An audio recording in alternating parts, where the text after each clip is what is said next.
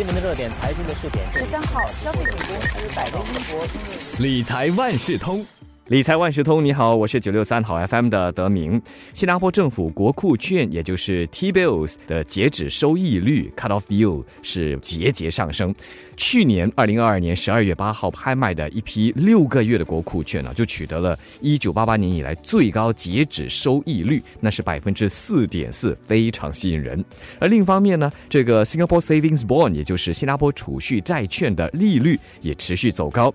去年十二月发行的储蓄债券。十年平均利率是升到了百分之三点四七，最新一批将会在三月发行的储蓄债券十年平均利率虽然是跌到了百分之二点九，但是还是高过一年前的水平。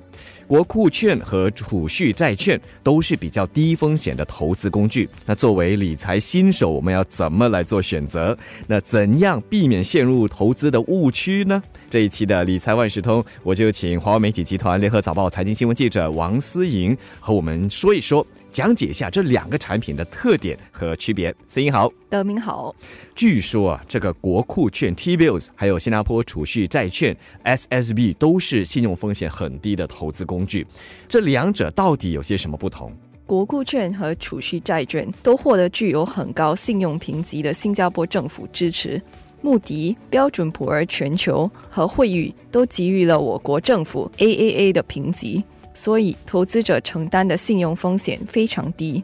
新加坡政府国库券属于短期新加坡政府债券，六个月国库券每两个星期发行一次。一年国库券则是每三个月发行一次，而新加坡储蓄债券是每个月发行，它的期限是十年。国库券和储蓄债券其中一个不同点在于可否赎回，如果有必要，投资者在任何一个月份都能赎回储蓄债券。至于国库券，他们要持守到期。不过，根据市场的流动性，国库券也有可能在次级市场转售。由于国库券的流动性非常低，大家在投资前需要确保不会急需用到这笔资金。相对而言，储蓄债券在变现和利率方面都比较占优势，能在到期前的任何时候赎回。持有债券的时间越长，收益率就会越高。这个 T-bills 还有 SSB 啊，有些什么误区吗？首先，大家要意识到，投资国库券或是储蓄债券。与通货膨胀相比，仍然是在损失金钱的一些实际价值。如果在这两种投资工具上分配太多的财务资源，或许会错过股市提供的回报。长期而言，股市的回报一直都超越了短期存款。其次，六个月的国库券收益率按年计算，但它只有六个月的期限。一些投资者或许会忽略实际收益率，也就是 actual yield。和年化收益率 （annualized yield） 是不同的，大家在计算收益时一定要注意这一点。此外，大家也要小心锚定偏见，也就是 anchoring bias。多数投资者目前对国库券和储蓄债券感兴趣，是因为他们对过往仅百分之一至百分之二的收益率有太深刻的印象。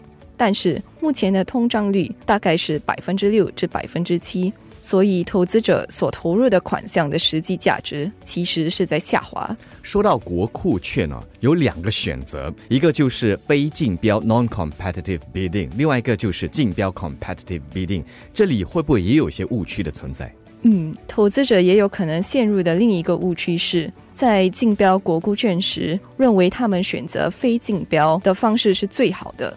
其实，选择非竞标的方式。意味着他们在任何价格都愿意借出资金，甚至是在几乎没有回报的情况下。那至于竞标，他们或许会误以为只会得到竞标时的收益率，所以不愿意提交太低的价位。其实，所有参与者都能按截止收益率获得国库券。比如，一名投资者想投入一千元到国库券，通过竞标指定的收益率为百分之三。而截止收益率是百分之四，这名投资者将以百分之四的收益率获得分配。说到国库券和储蓄债券啊，两个都在近一年来啊走高，但是呢，它也同样是属于低风险的投资产品，要怎么选？以目前的情况来看，如果只有六个月或一年的投资期限，专家是建议大家投资新加坡政府国库券，因为在短期内国库券的收益率高于储蓄债券。不过，国库券再投资的风险就更高了，因为等它到期时，利率可能已经下滑了。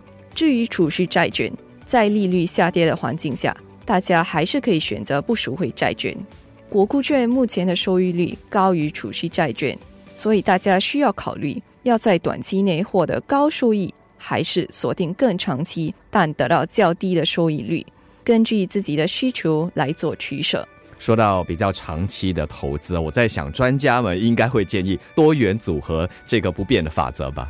对，如果以更长期的角度来看，专家是建议大家建立多元化的投资组合。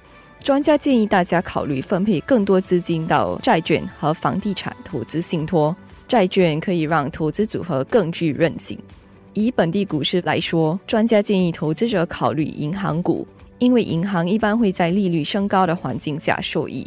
他们也建议投资者考虑提供高于国库券和储蓄债券当前收益率的稳定收入的高质量信托。有专家也看好有长期增长主题，也就是 secular growth theme 的股票，包括科技、半导体、医疗保健、网络安全等主题。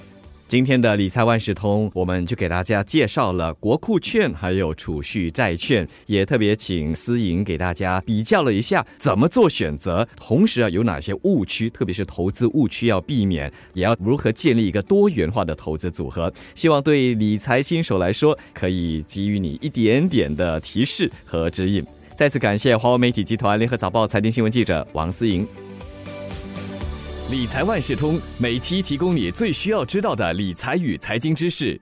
如果你想了解更多，可以到早报的 SG 搜索“联合早报财经专栏理财解囊”。我是九六三好 FM 的德明，我们下期再见。